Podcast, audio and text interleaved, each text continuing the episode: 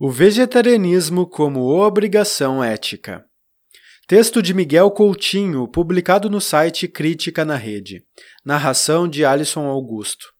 O texto que você ouvirá agora traz um apanhado geral sobre argumentos comuns que norteiam o debate na área de ética animal e que, em termos práticos e se levados a sério, acabam por reivindicar uma mudança em nossas posturas individuais no dia a dia. O autor, Miguel Coutinho, fará uma defesa dos animais, no sentido de estabelecer que há, pelo menos, três deveres que nós, enquanto indivíduos, temos de cumprir para que sejamos consistentes com princípios já adotados quando o assunto é respeitar os direitos humanos. Eu trago esse texto porque ele é bastante introdutório e sintético para apresentar os problemas que geralmente são pautados por ativistas dos direitos dos animais, mas que fundamentalmente carregam problemas que autoridades das mais variadas têm levado a sério, especialmente no mundo acadêmico. Este é o podcast Narração Filosófica. E se você quer ouvir mais narrações como esta, acompanhe nosso trabalho no seu agregador preferido, em meu canal no YouTube e mesmo nas redes sociais. O podcast Narração Filosófica é um podcast no qual eu, Alisson, faço a leitura de textos variados, inclusive artigos acadêmicos e livros de filosofia. O link para o podcast você pode encontrar na descrição deste post. Conheça também o podcast Logismos, outro podcast de divulgação filosófica em que eu trago convidados, geralmente acadêmicos e pesquisadores em áreas filosoficamente relevantes, para que a gente possa então conversar sobre os assuntos mais importantes do nosso século. Enfim, vamos agora à narração do texto de Miguel Coutinho. Introdução. Fundamentalmente, Há três possíveis vias de argumentação a favor do vegetarianismo: 1. Um, o respeito pelos animais não humanos. 2. A preservação do ambiente. E 3. O cuidado com a saúde. Só as duas primeiras vias de argumentação são de ordem ética e, por isso, são apenas essas que vou analisar. Há ainda uma possível quarta via de argumentação a favor do vegetarianismo, que é a eficiência econômica, que pode também ter uma relevância ética, como procurarei demonstrar. Neste artigo, defenderei que temos o dever ético de 1. Um, respeitar os animais não humanos. 2. Preservar o meio ambiente e viver tão ecologicamente quanto possível. E 3 ter um sistema de produção alimentar que seja o mais economicamente eficiente possível, essencialmente para corresponder às necessidades elementares de todos os humanos. Argumentarei que uma das implicações que se segue destes três deveres é o vegetarianismo como obrigação ética. O respeito pelos animais não humanos e o vegetarianismo. Os interesses dos animais não humanos e o seu estatuto moral. Entende-se por ser senciente todo o ser que tenha a senciência como uma das suas características, ou seja, a capacidade de sofrer, seja a nível físico, seja a nível psíquico. Só os animais, embora nem todos, podem ser sencientes, na medida em que, tanto quanto se sabe, são os únicos seres vivos dotados de um sistema nervoso capaz de permitir a experiência do sofrimento. Por outro lado, a ciência pressupõe a consciência, num grau mais ou menos avançado, pelo que, quando falamos em seres sencientes, estamos também a falar em seres conscientes e, eventualmente, em seres autoconscientes. É aos animais que são seres sencientes e, portanto, conscientes que me refiro neste artigo, sobretudo nesta parte. Todos admitimos que qualquer experiência dolorosa é um mal para qualquer ser que tenha capacidade de a ter, apesar de a dor poder ser indiretamente um bem uma vez que é um mecanismo biológico que serve para que os animais possam reagir e fugir a perigos e ameaças. Do mesmo modo, admitimos também que qualquer ser que tem essa capacidade de sofrer, ou seja, que é um ser senciente, tem um interesse evidente e direto em não ter experiências dolorosas.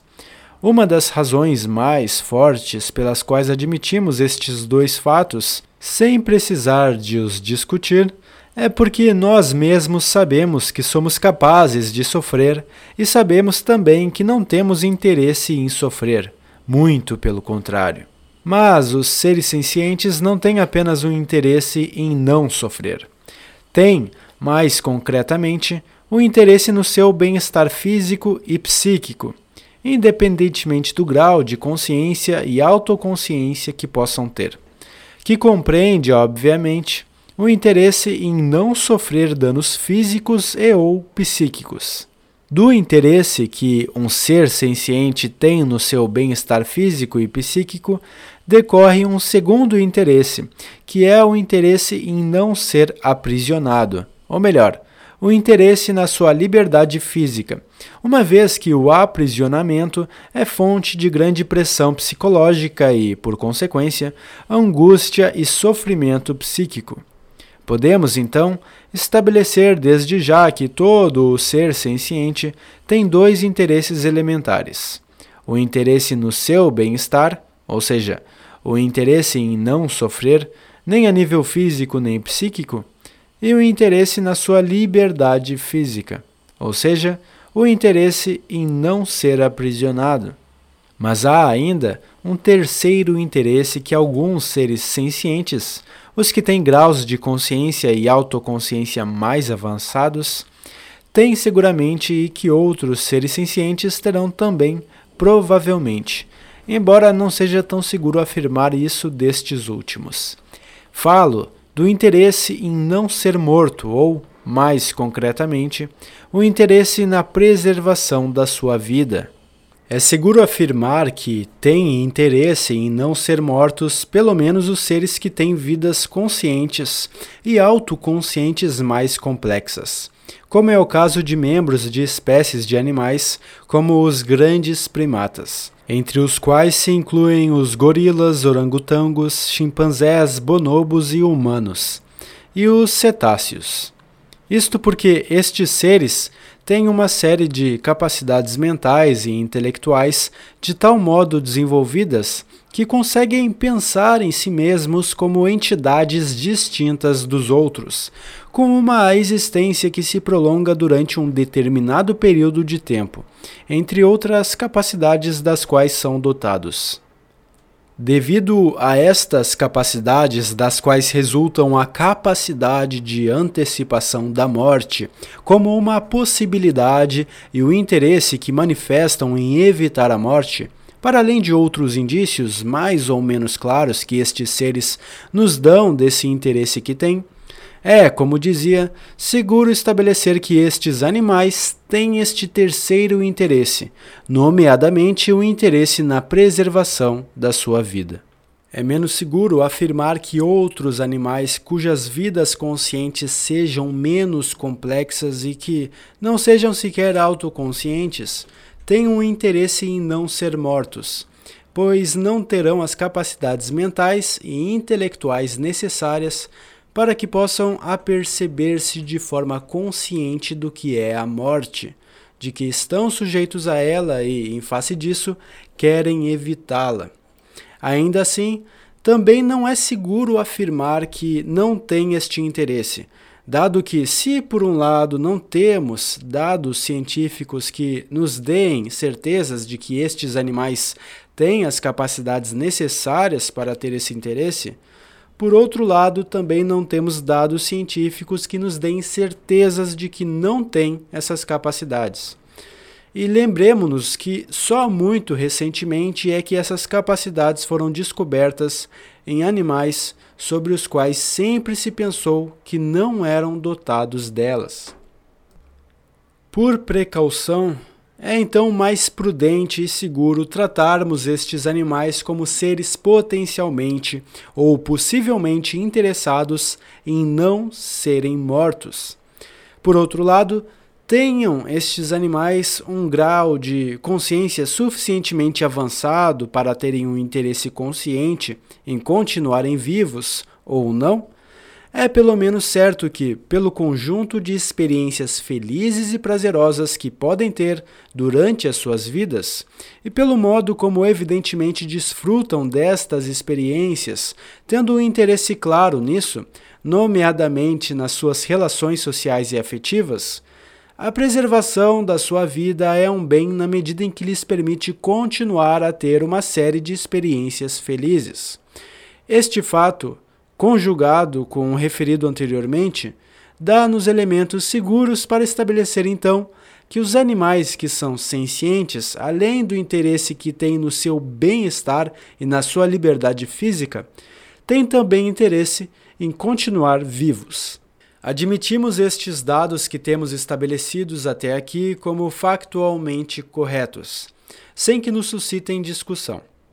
Mas, se refletirmos moralmente sobre estes fatos, concluímos que tem sérias implicações éticas das quais normalmente não nos apercebemos.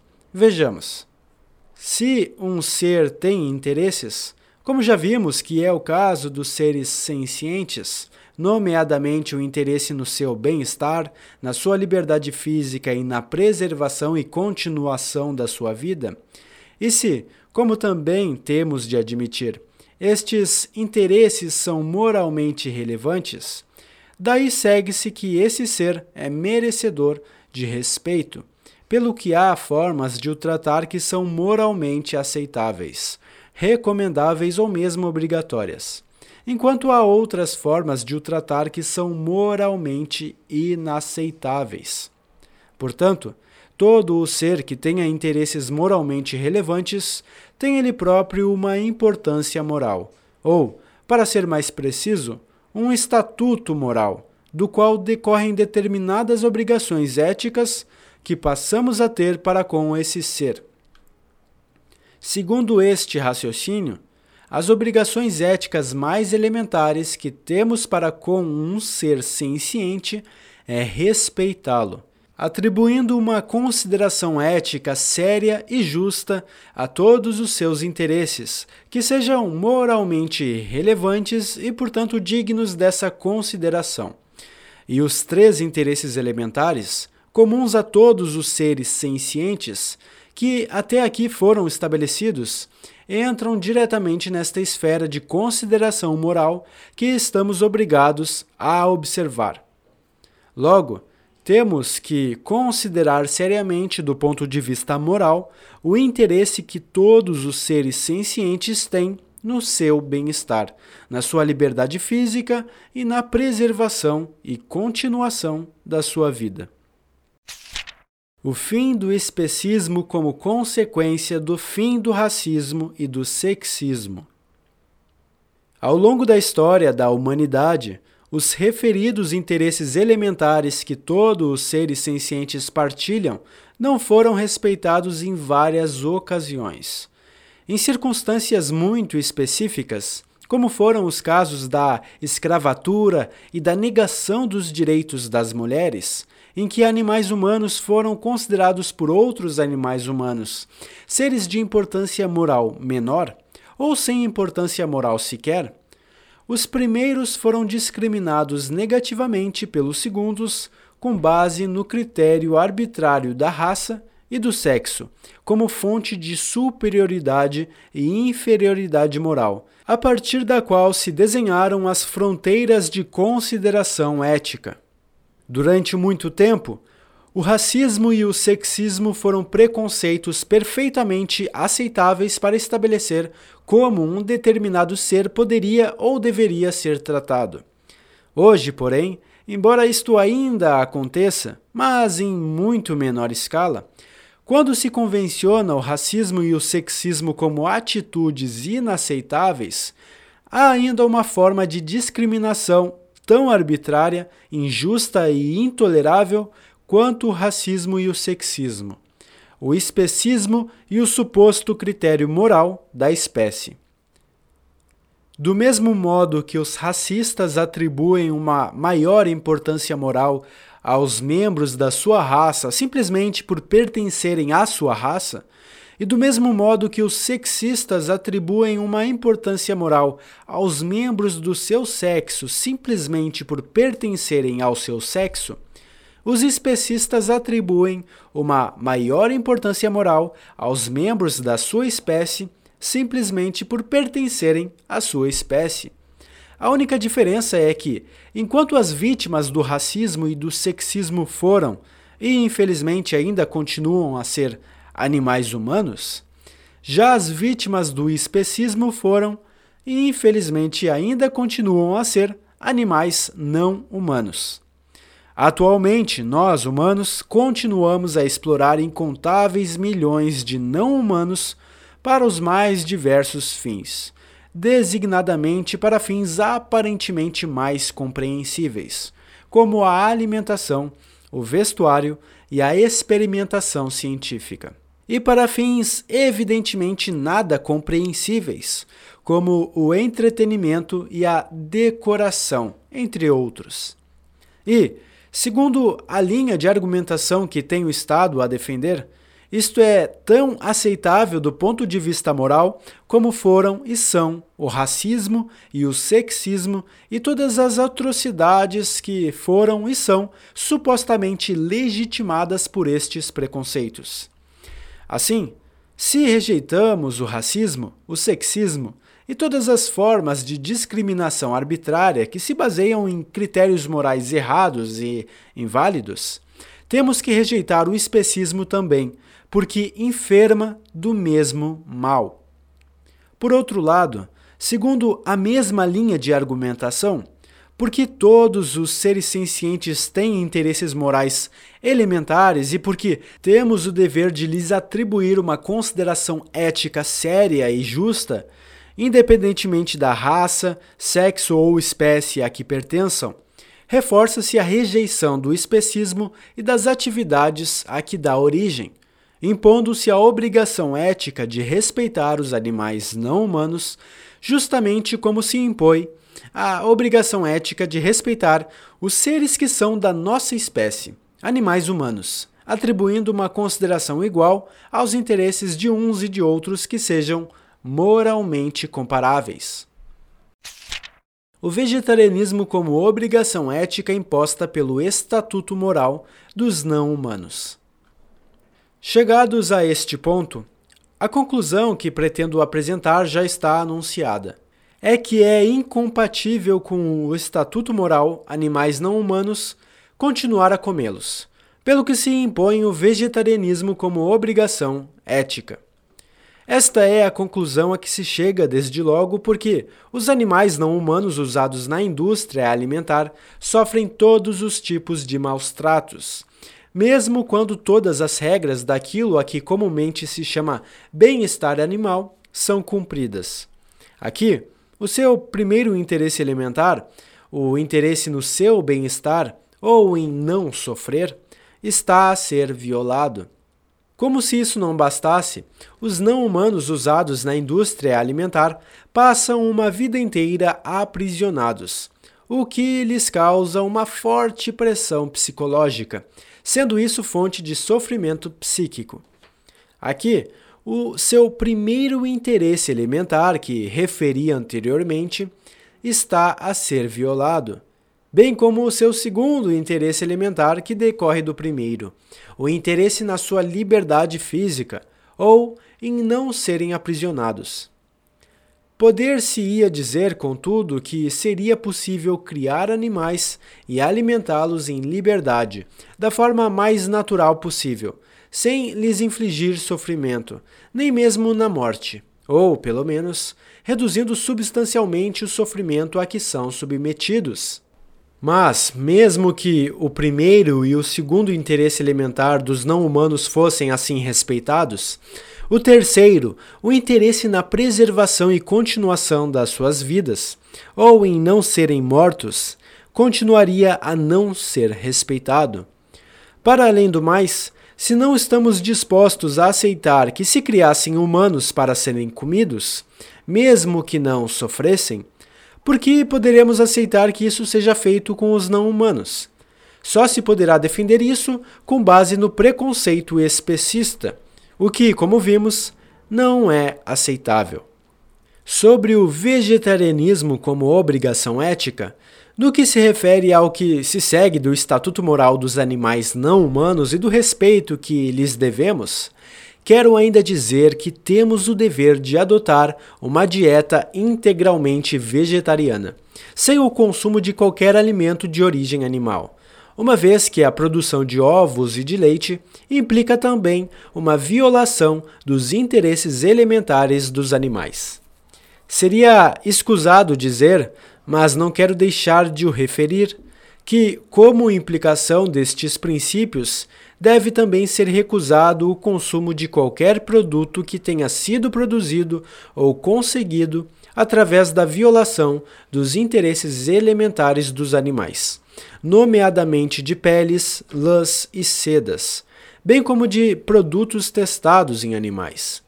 A este tipo de vegetarianismo ético chama-se veganismo e radica justamente na rejeição de todo o tipo de produtos de origem animal, ou que tenham sido conseguidos por meio da exploração abusiva e violenta de não humanos. O vegetarianismo e a regra de ouro da ética. Não quero também deixar de apelar à regra de ouro da ética como argumento a favor do vegetarianismo.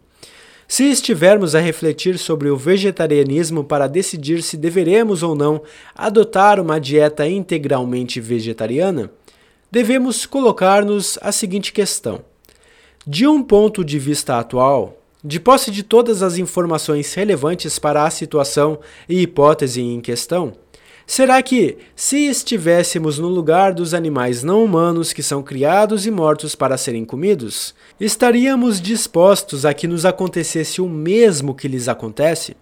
Vejamos um exemplo. Se de repente o nosso planeta fosse invadido por extraterrestres com faculdades mentais e intelectuais mais desenvolvidas do que as nossas, com capacidade para escravizar toda a nossa espécie e que apreciassem especialmente a nossa carne, passando a tratar-nos de modo exatamente igual ao que atualmente fazemos com os não humanos, estaríamos dispostos ou aceitaríamos ser tratados desse modo apenas por não sermos tão inteligentes ou autoconscientes quanto esses extraterrestres? Ou, pior ainda, apenas por não pertencermos à sua espécie ou classe? Parece-me seguro admitir que a resposta de todos nós a esta questão será uma recusa categórica dessa hipótese. Ora, assim sendo, temos o dever de não tratar os animais não humanos do modo que não admitiríamos ser tratados. Se não o fizermos, seremos inconsistentes nas nossas posições e não teremos autoridade moral para rejeitar qualquer forma de discriminação, nomeadamente quando formos nós mesmos discriminados. É difícil cumprir o dever ético de ser vegetariano? Até aqui tenho defendido que temos o dever ético de nos tornarmos integralmente vegetarianos. Mas alguém poderá objetar que o vegetarianismo é uma opção dificilmente praticável, o que anularia a obrigatoriedade ética de aderirmos ao vegetarianismo. É, então, importante dizer, a propósito do vegetarianismo como cumprimento da obrigação moral de respeitar os animais não humanos, que esta opção ética é tão razoável quanto isto. A rejeição do consumo de produtos de origem animal não implica qualquer tipo de sacrifício digno desse nome, muito menos que seja moralmente relevante. É perfeitamente possível adotar uma dieta integralmente vegetariana, bastando para isso que, quando estivermos a fazer compras, optemos pelos vegetais em vez dos produtos de origem animal, ou quando quisermos ir a um restaurante, optemos por um restaurante vegetariano. Ou, indo a um restaurante normal, optemos por uma refeição integralmente vegetariana. Quanto ao calçado e ao vestuário, as alternativas de materiais sintéticos ou de materiais orgânicos de origem exclusivamente vegetal são evidentemente muitas. Como são os cosméticos, os produtos de higiene pessoal e os produtos de higiene doméstica que não são testados cruelmente em animais. A única barreira que podemos encontrar para nos tornarmos vegetarianos é aquela que nós mesmos permitirmos que se estabeleça. E como permiti-lo justificadamente? O vegetarianismo e o argumento da precaução. Por último, um novo recurso ao argumento da precaução, mas formulado agora em termos exclusivamente éticos.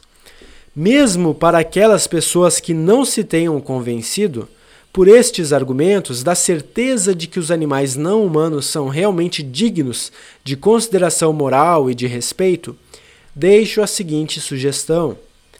Na dúvida sobre se os animais não humanos são ou não moralmente dignos de consideração moral, devemos optar pela alternativa mais cautelosa: o vegetarianismo como obrigação ética. Se o pudermos fazer sem sacrificarmos seja o que for de importância moral comparável. Assim, por precaução, estaremos livres de cometer um ato imoral mesmo que não estejamos certos de que o seja realmente. Ora, como nada de importância moral comparável será sacrificado, se aceitarmos e adotarmos o vegetarianismo como obrigação ética, deve ser essa a nossa opção. Tópico 2: A ecologia e o vegetarianismo. As responsabilidades morais dos humanos relativas ao equilíbrio ecológico do planeta. O equilíbrio ecológico do planeta é uma condição sem a qual a sobrevivência de todos os animais, humanos e não humanos, não é possível. Ora, se as nossas decisões e ações têm uma influência direta no equilíbrio ecológico do planeta, então temos responsabilidades diretas na sua preservação. Estas responsabilidades assumem uma relevância moral especial se considerarmos que, delas depende a sobrevivência de todos os animais. Temos, portanto, o dever ético de assumir essas responsabilidades e de preservar o equilíbrio ecológico, garantindo a sobrevivência de todos nós e de todos os outros animais. Esta é, por um lado, uma questão de dever e, por outro lado, uma questão de interesse direto da nossa parte pois a nossa própria sobrevivência está em causa. Há, então, razões duplamente significativas para que, na qualidade de agentes morais, assumamos as ditas responsabilidades e cumpramos o dever ético de preservar o equilíbrio ecológico do planeta. E, como argumentarei, uma das implicações deste dever é, uma vez mais, o vegetarianismo como obrigação ética o vegetarianismo e o equilíbrio ecológico do planeta. A pecuária é uma das grandes fontes de poluição, sobretudo a pecuária industrial, embora a biológica também o seja. E também uma das principais atividades responsáveis pela destruição de ecossistemas da maior importância, o que acontece para a criação de gado. Como atividades pecuárias, Considera-se a criação e abate de animais com fins alimentares, bem como a criação de animais para exploração dos seus produtos, como é o caso dos ovos e do leite. Todo o processo de preparação da carne, por exemplo, envolve o emprego de uma quantidade considerável de recursos tão importantes como a água e a eletricidade, que não são gastos na produção agrícola de vegetais. A indústria piscatória, com os seus navios pesqueiros, é também causadora de poluição nos rios e, sobretudo, nos oceanos, além de ser uma das principais responsáveis pela destruição dos ecossistemas marinhos devido à quantidade de peixes e animais marinhos que captura, nomeadamente aqueles que não são supostamente pretendidos como é o caso das tartarugas, golfinhos, focas, leões marinhos e outros animais que são apanhados acidentalmente nas redes dos navios pesqueiros, acabando frequentemente por morrer, ficando pelo menos gravemente feridos. Independentemente da flagrante violação dos interesses elementares dos animais não humanos, referidos anteriormente, que estas atividades evidentemente implicam, a leitura destes dois últimos parágrafos permite-nos concluir facilmente que a exploração de animais com fins alimentares tem um impacto ecológico muito negativo, que não é possível impedir, mesmo que se quisesse reduzi-lo. De fato, é um dos principais fatores que prejudica o equilíbrio ecológico do planeta. Ora, se assim é, e se, como vimos, temos o dever ético de preservar o equilíbrio ecológico do planeta, então devemos cancelar, também por motivos ecológicos, as atividades ligadas à exploração de animais com fins alimentares. Se é nosso dever eliminar ou reduzir o impacto ecológico negativo que as nossas atividades têm, nomeadamente no equilíbrio ecológico do planeta, sobretudo se o pudermos fazer sem sacrificar algo de importância moral comparável, o que é o caso, e se a exploração de animais com fins alimentares é uma das nossas atividades que tem um impacto ecológico negativo, então devemos acabar com a exploração de animais para fins alimentares. Daqui segue-se que, se o dever de adotar uma dieta integralmente vegetariana se impõe pelo respeito que devemos aos animais não humanos, impõe-se também, quer pela necessidade, quer pela obrigação que temos de preservar o equilíbrio ecológico. Surge-nos, então, uma vez mais, o vegetarianismo como obrigação ética. Por outro lado, a indústria das peles, nomeadamente a indústria dos curtumes, é também responsável por uma quantidade enorme de poluição, mesmo sem ser preciso voltar a referir a poluição que é a criação de animais para fins alimentares, que são criados também para a produção de peles, implica. Logo, Seguindo o princípio defendido ao longo deste artigo, designadamente a sua aplicação aos problemas ecológicos, devemos também por fim à indústria das peles, recusando o uso de peles, não só porque isso é incompatível com o estatuto moral dos animais a que essas peles pertencem, mas também pelos motivos éticos que se prendem com a ecologia o interesse estético da natureza e o dever ético de a preservar. Há ainda outro dever ético relativo à ecologia e ao vegetarianismo como obrigação ética. É que, do mesmo modo que atualmente gostamos de contemplar a natureza, podendo retirar desta contemplação um prazer estético, Além de podermos passar momentos muito agradáveis quando desfrutamos equilibradamente das belezas da natureza, também as gerações futuras quererão poder ter também este prazer e estes momentos agradáveis no contato com a natureza.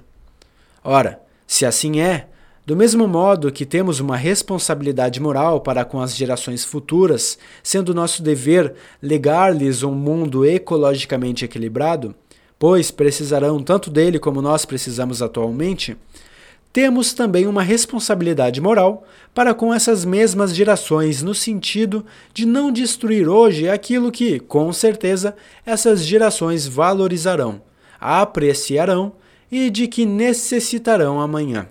Se a adoção do vegetarianismo é um meio para cumprir esta responsabilidade moral, a obrigatoriedade ética do vegetarianismo sai mais uma vez reforçada.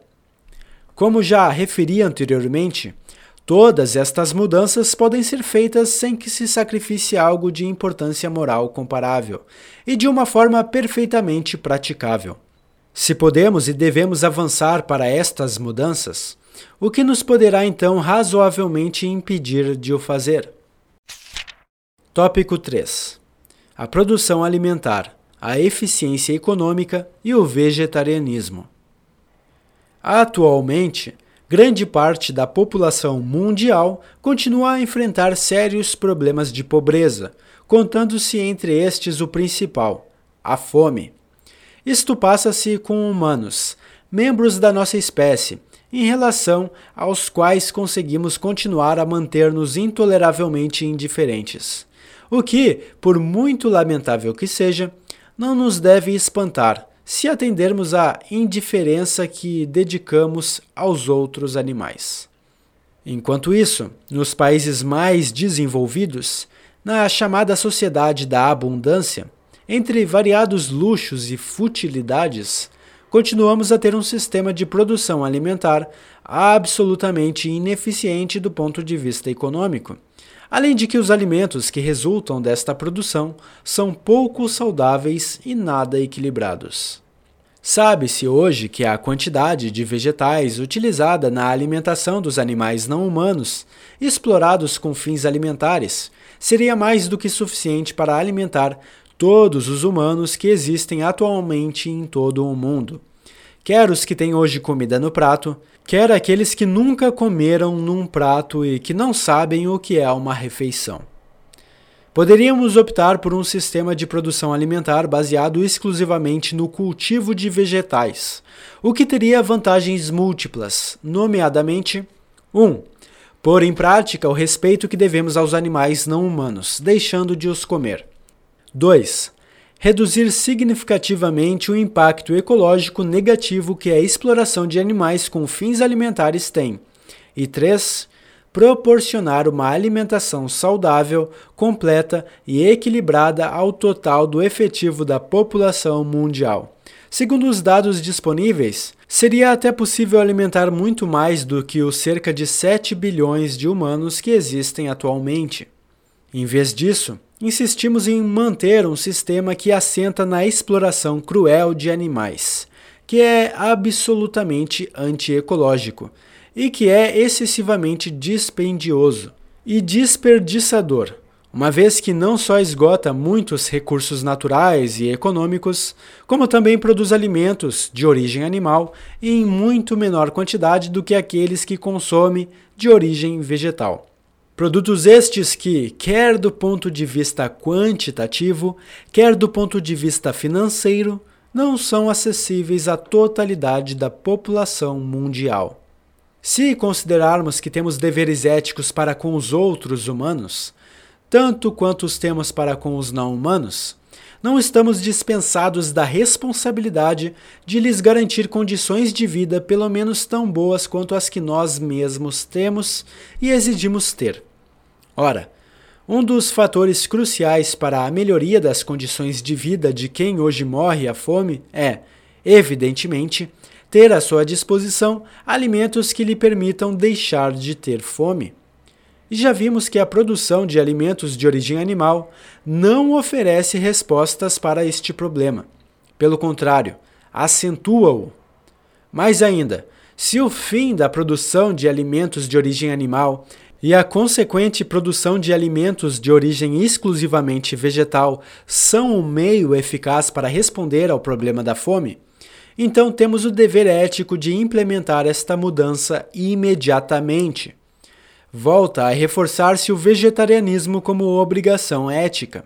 E reforça-se, recapitulando, pelo respeito que devemos aos animais não humanos, pelo dever que temos de preservar o equilíbrio ecológico e pelo dever que temos de ter um sistema de produção alimentar economicamente eficiente como meio para alimentar adequadamente todo o efetivo da população mundial.